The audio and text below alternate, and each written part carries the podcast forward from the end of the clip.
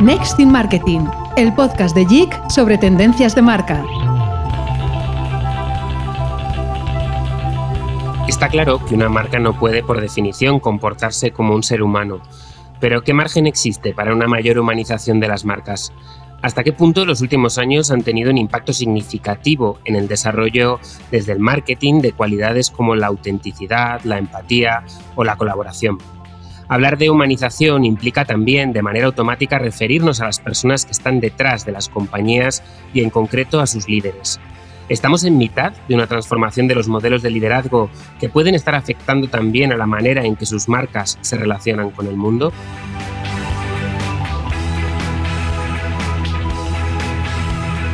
Hola, bienvenidos. Soy David González Natal y empezamos un nuevo episodio de Next in Marketing, el podcast de JIC en el que cada mes la curiosidad nos lleva a investigar una gran tendencia. Y en esta entrega queremos hablar de Human Brands, o lo que es lo mismo, de la progresiva humanización de las marcas, ya sea porque ceden protagonismo a personas concretas o porque pueden estar adquiriendo en su comportamiento cualidades humanas. Tenemos, como es habitual, a nuestro compañero Guillermo Lecumberri, director de Consumer Engagement en JIC. ¿Qué tal, Guille? ¿Cómo estás? Muy bien, muchas gracias, David.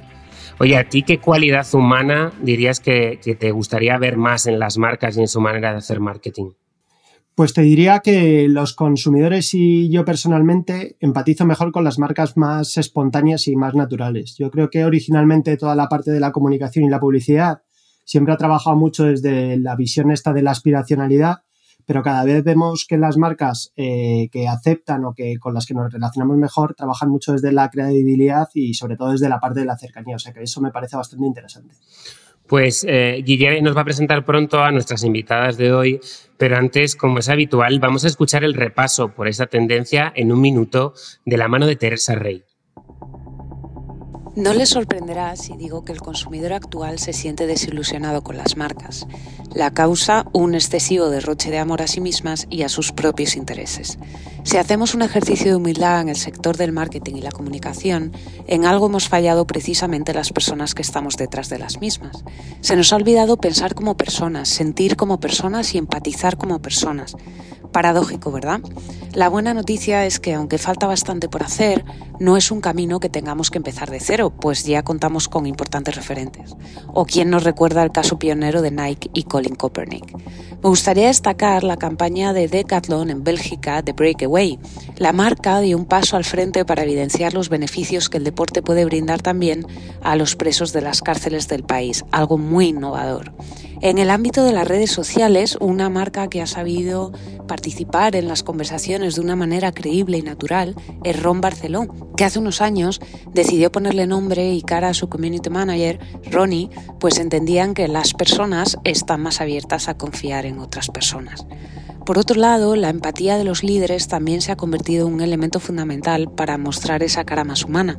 Me viene a la mente el caso de José Andrés, el chef que personalmente se trasladó a la frontera de Polonia con Ucrania para dar de comer a los civiles que llegaban a su ONG. Un gesto de solidaridad auténtico y coherente con el propósito de su firma. También me gustaría mencionar la campaña No me acuerdo, para mostrar cómo una marca puede trabajar en una causa creativamente junto a organizaciones sociales. El Club de Fútbol Argentino Racing de Avellaneda, junto con la Fundación Alma, salieron para concienciar sobre el Alzheimer, de manera que uno de sus jugadores perdió la memoria repentinamente ante las preguntas de los periodistas tras el partido, para luego, por supuesto, desvelar sus intenciones. Y para terminar, un último mensaje. Si queremos ser más humanos, también tenemos que asumir que nadie es perfecto, que nos podemos equivocar y que no pasa nada.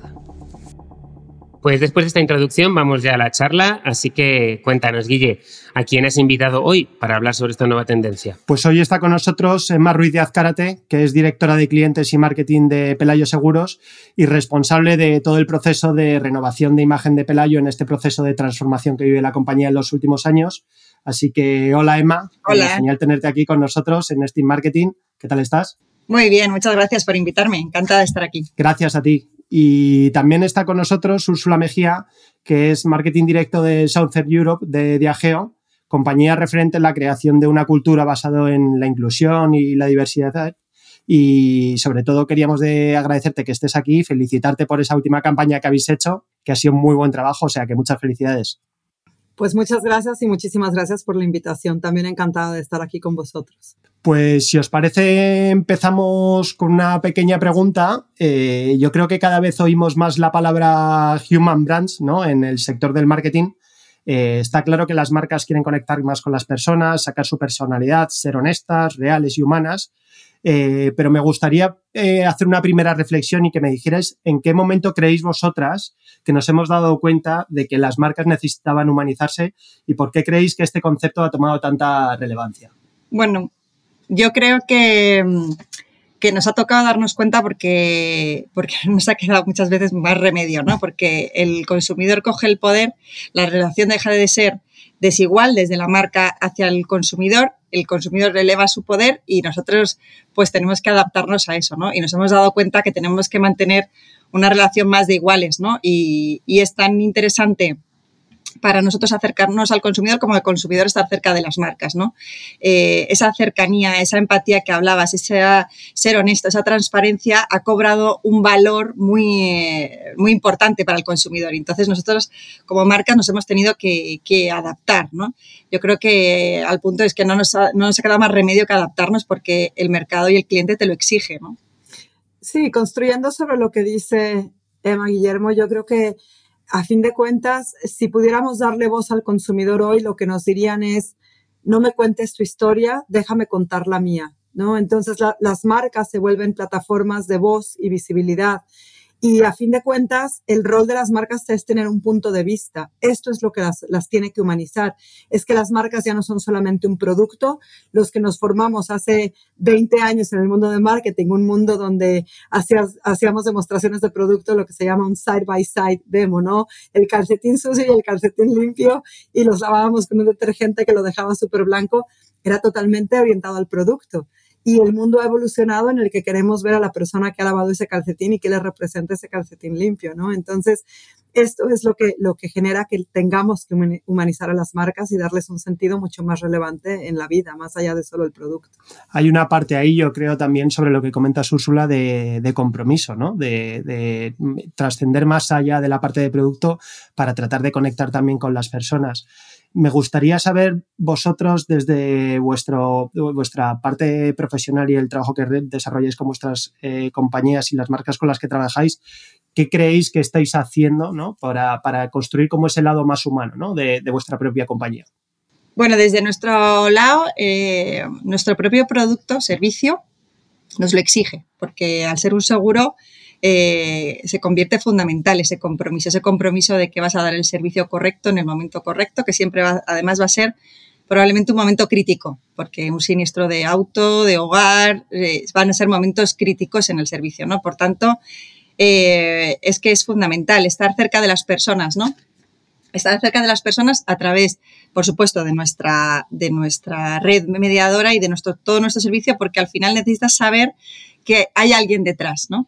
Eh, y es fundamental en nuestro, en, nuestro, en nuestro servicio. Esto ha hecho que desde siempre Pelayo haya sido una marca muy humana en ese sentido, muy cercana, y sobre este valor fue el principal sobre el que construimos ese proceso que has comentado antes de transformación de la marca y de transformación empresarial, porque verdaderamente ya estaba en el ADN de, el ADN de la marca. Bueno, y por el otro lado, eh, por ejemplo, yo hablando desde el, desde el punto de vista de viajeo, eh, nosotros, todo nuestro portafolio de marcas, sea Johnny Walker, Bailey, Tanqueray, juegan un rol indispensable en, las celebraciones humanas. Entonces, eh, es un producto que de manera natural, o una serie de productos y una categoría que de manera natural forjan las relaciones sociales, por lo cual es indispensable que estas marcas tengan estos aspectos humanos de cercanía, de relevancia, de entender de qué van esos momentos, de entender cómo hemos evolucionado, porque hemos cambiado mucho, ¿no? Y, de, aquí viene, surge además una responsabilidad. Eh, yo creo que las marcas deben ser plataformas de, voz, de visibilidad, de, entendimiento, porque las marcas, a ver, a fin de cuentas, el dinero que se, que se invierte a nivel global en creación de marca y, y en publicidad es altísimo. Tenemos una responsabilidad muy grande porque la narrativa social se puede cambiar a partir de las marcas.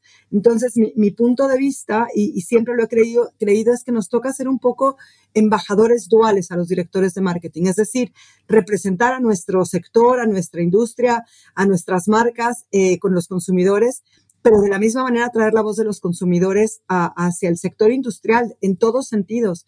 Y de esta manera asegurarnos que aquella información que tenemos en algunos casos es visibilidad de roles, en algunos otros casos es apertura de oportunidades de trabajo, las llevamos hasta el consumidor, ¿no? No se trata solamente de vender productos, sino de realmente construir un, tejido social que, ayude y que genere eh, un progreso, ¿no? Yo, perdona que, que continúe tu, tu, speech, pero que estoy totalmente de acuerdo en el sentido que cuando hablábamos antes de esa relación más de iguales, eh, que nos beneficia a ambos, porque efectivamente es, ese rol que tú has dicho. Eh, al cliente le interesa estar cerca de las marcas y a nosotros nos interesa tener a los clientes cerca para hacer mejor nuestro trabajo de, servicio al cliente, ¿no? Con lo cual, ese doble rol me parece súper interesante porque verdaderamente es lo que tenemos que hacer, ¿no? Dar al cliente, pero escuchar mucho al cliente para poder volver a darle, ¿no? Y ese, ese círculo vicioso es, es muy importante.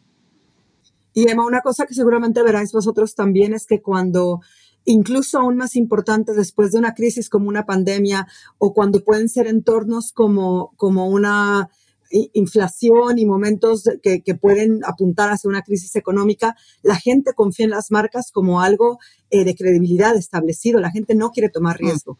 Y a fin de cuentas, construir una marca con el tiempo significa eh, confianza. Y entonces es, un valor súper importante que, que, no debemos obviar cuando hablamos de las marcas humanizadas. Quizá la confianza es lo que está más arriba del todo, ¿no? Totalmente, totalmente. Para nosotros, confianza, compromiso, cercanía son, son temas claves de la relación del, del cliente. Hablabais antes sobre la importancia de, antes hablábamos de productos, una comunicación como unidireccional, ¿no? Ahora de repente los consumidores tienen, tienen un altavoz, tienen canales, tienen formas de, de expresarse. Eh, me gustaría saber eh, cuál creéis que debe ser el rol de la marca para que en este compromiso ¿no? o en estas acciones que hacéis desde vuestras compañías eh, los consumidores perciban un compromiso real, ¿no? que no, no, sea una acción únicamente de puramente de comunicación, ¿no? sino que existe un compromiso por parte de la compañía. ¿Qué tiene que hacer la compañía para demostrar que esto verdaderamente es así?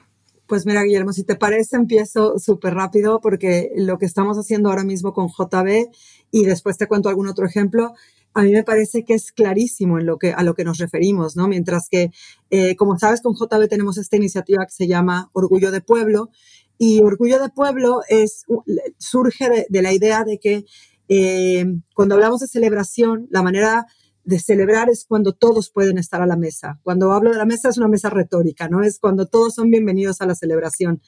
Y, muchas veces una de las barreras para presentarte a la celebración es que no te sientes bienvenido. A veces porque eres una mujer en un mundo mucho más de hombres, a veces porque eres del colectivo LGBTIQ, a veces porque tienes una discapacidad.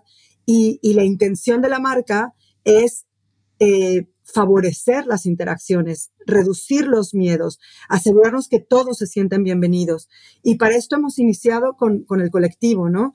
Eh, en, esta celebración del orgullo que acabamos de tener en Madrid precisamente este fin de semana pasado, el, 9 y 10 de julio en Madrid.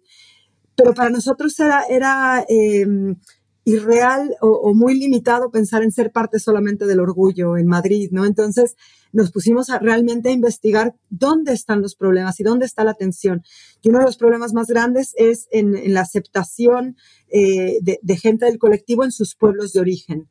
Y, y, entonces hemos creado Orgullo de Pueblo, donde vamos a llevar la celebración más allá del mes de junio y más allá de la celebración en Madrid a todos los pueblos de España pero, pero es con la intención de dar visibilidad a, una situación que existe y, y, dar voz a un colectivo que necesita una voz y surge desde esa intención genuina que después tienes que convertir en una serie de, procesos donde trabajas con la gente que entiende esto, porque no, no, no, nos vamos a engañar, uno no puede saber de todo, ni, ni el equipo puede saber de todo, ¿no? Entonces, nosotros lo estamos haciendo de la mano de Eduardo Casanova, lo estamos haciendo de la mano de Shanghai, lo estamos haciendo de la mano de la gente que entiende la situación, que nos pueden ayudar Y, de ahí surge el compromiso. Cuando eres real, cuando vas eh, de, hacerlo a largo plazo, no cortoplacista, y vas construyendo esa credibilidad, ¿no? Entonces, tiene que empezar por los valores de la marca porque tiene que empatar con, lo, con quién eres y, y la narrativa que construyes tiene que ser sólida y con claridad hacia el futuro.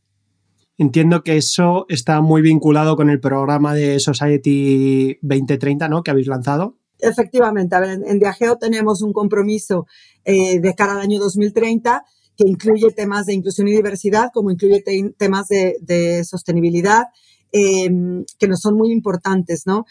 uno de ellos es interno, es, es, que para el 2030 el 50% de las posiciones de liderazgo las tendrán mujeres.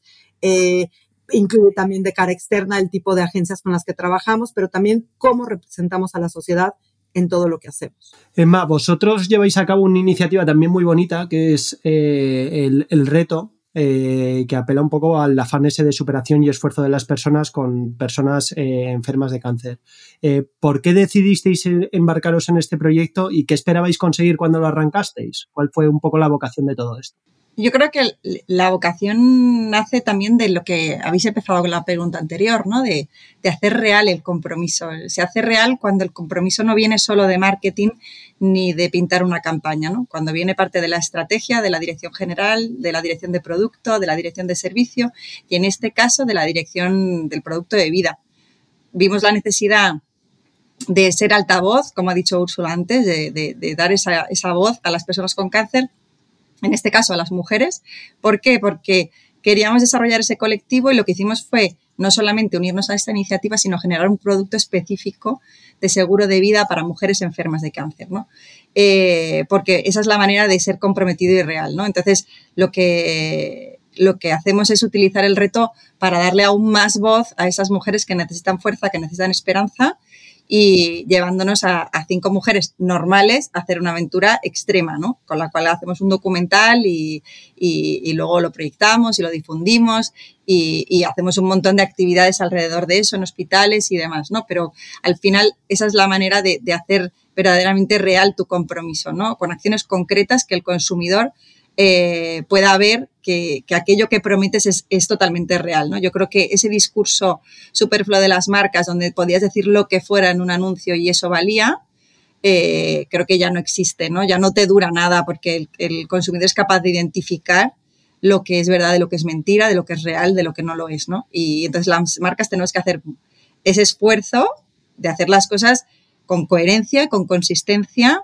y, lo que prometes lo tienes que dar. ¿no? Y además yo puntualizaría, tú dices, ya no existe, y yo, yo asumiría, y no debería existir. Aquellas, aquellas marcas que se inventan la narrativa, eh, pues qué pena, qué pena porque yo creo que no tendrán éxito, pero además yo creo que como, como, como director de marketing o como persona que trabaja en marketing debe ser triste porque se queda vacío, ¿no? El proyecto. Totalmente, totalmente de acuerdo, Úrsula.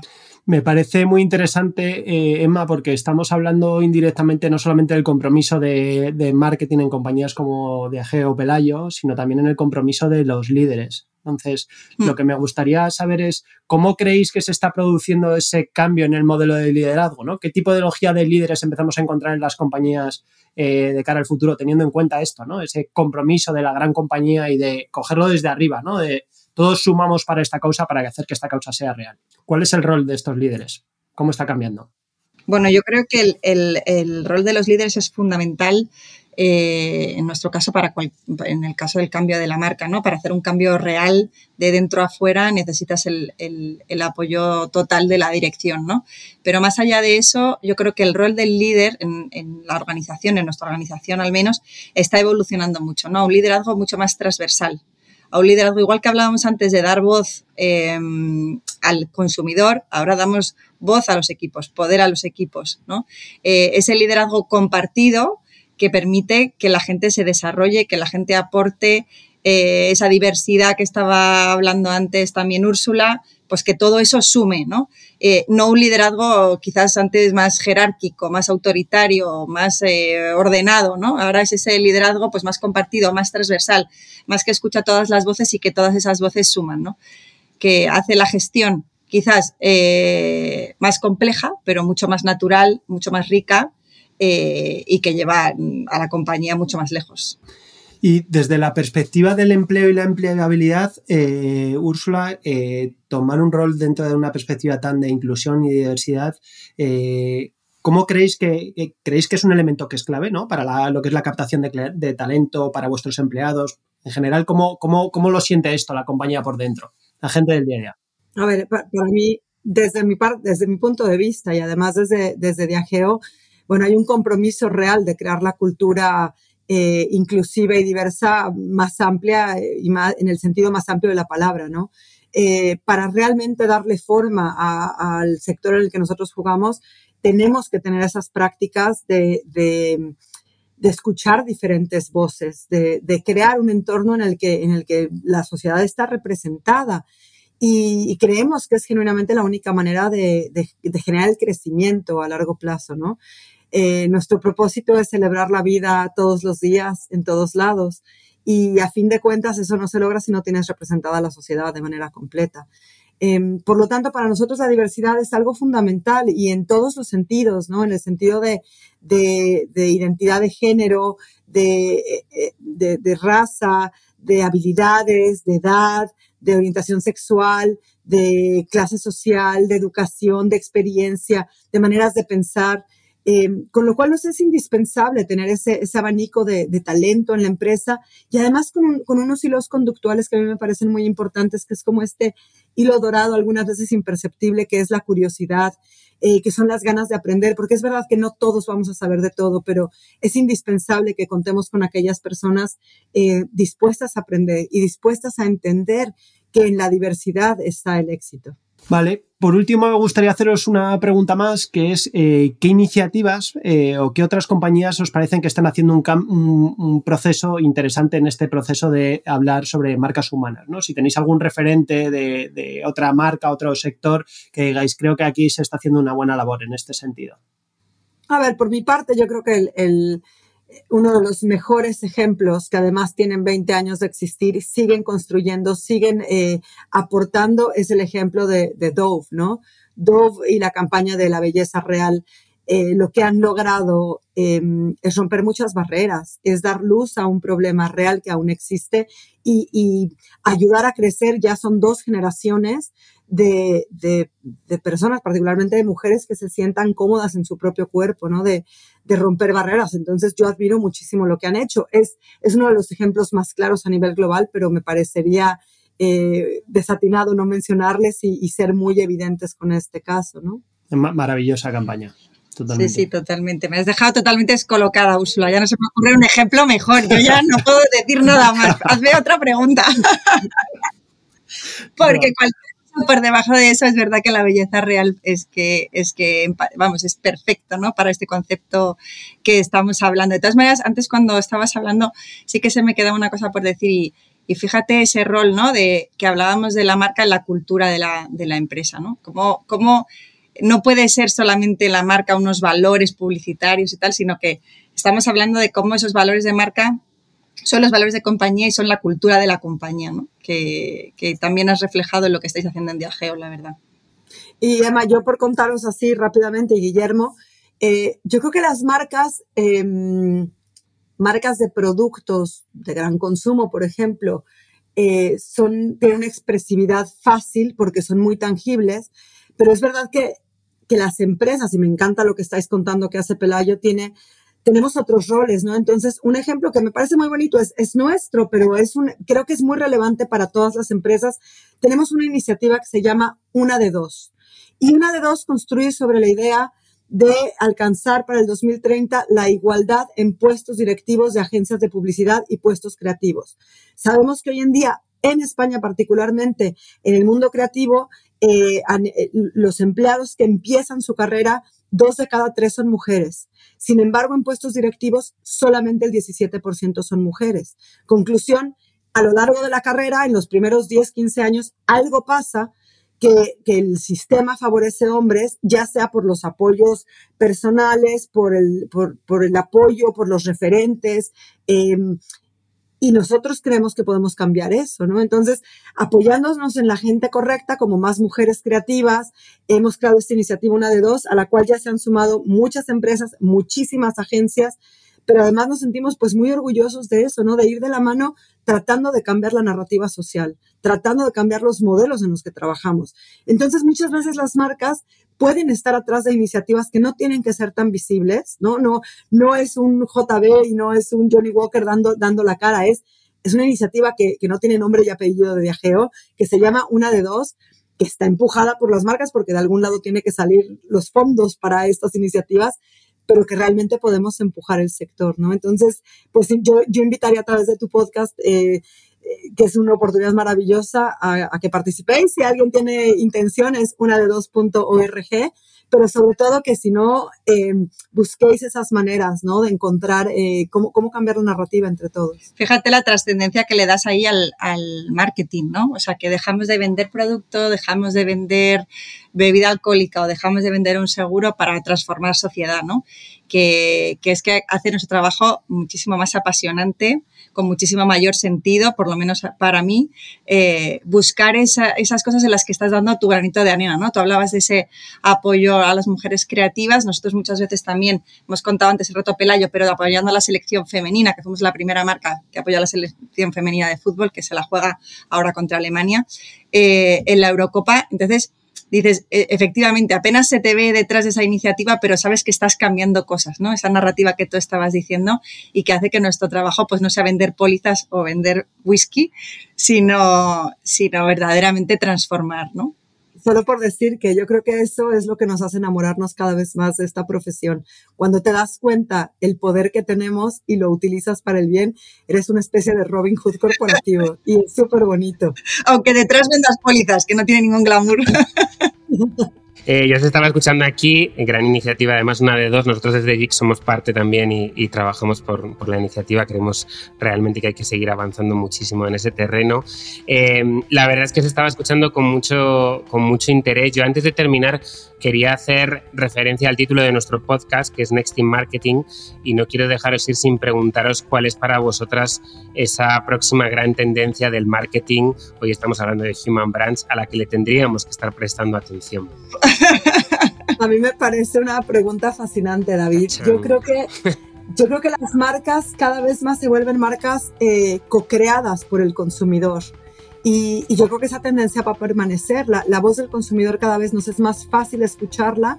Es verdad que son muchas voces y tenemos que ser capaces de encontrar eh, las grandes tendencias. Entonces yo te diría que es valernos de la tecnología para ser capaces de escuchar las voces, que son muchas en, una, en un sinfín de plataformas eh, sociales, de medios, porque el consumidor quiere ser parte de, la conversación, pero nuestro trabajo como, gente en el marketing es poder destilar esos mensajes y ir un poco más allá del corto plazo, ¿no? Es realmente entender hacia dónde vamos y, de qué manera podemos contribuir a esa conversación. Y sumando a eso, que, creo que efectivamente eh, escuchar al consumidor, el dato, el dato yo creo que, que, es fundamental y transformar todo esto, todo esto que estamos hablando, todo este discurso que es verdaderamente auténtico, que, que forma parte, esa voz ¿no? también de las marcas y del consumidor, transformarlo en negocio eh, de una manera inteligente, ¿no?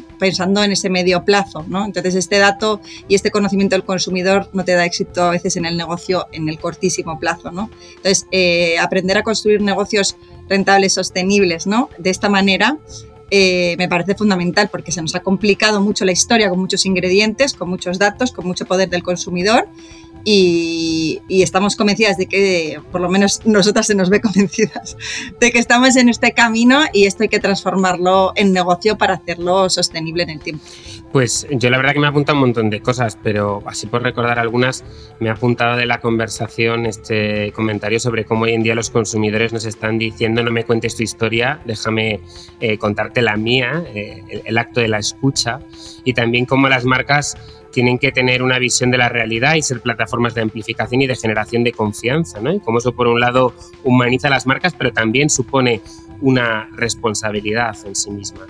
También me ha gustado mucho cuando hablabais de cómo, hablando desde el propósito, el marketing, el marketing tiene que amplificar, pero el compromiso tiene que ser más transversal ¿no? Eh, en la compañía. Es algo que la verdad que comparto mucho, que el marketing tiene mucho por hacer en la amplificación, pero cuando es marketing lead puro, a veces se nos olvida el fondo de las cuestiones que estamos planteando. Guille, no sé si te he dejado ahí algo, pero ¿con qué te quedas tú de la conversación? Me has dejado poco, pero me parece también muy interesante lo de tener un punto de vista. Creo que al final el hecho de elegir supone muchas veces prescindir, ¿no? Pero que cuando tomamos ese compromiso y tomamos ese rol y ese rol lo empujamos en el medio largo plazo, creo que es cuando realmente conseguimos que nuestro mensaje tenga calado y que nuestro compromiso como compañía, como marca, como expertos en comunicación verdaderamente trascienda. Bueno, pues oye, sin más, quería volver a dar las gracias, Emma y Úrsula, por participar de esta conversación y por uniros a este club de Next in Marketing. Gracias, Guille, también una vez más por liderar la conversación. Y para todos los que nos escucháis, si queréis saber más sobre esta tendencia, vais a tener más artículos profundizando en nextinmarketing.llorenticuenca.com.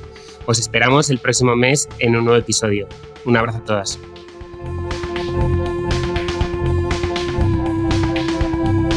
Next in Marketing, el podcast de JIC sobre tendencias de marca.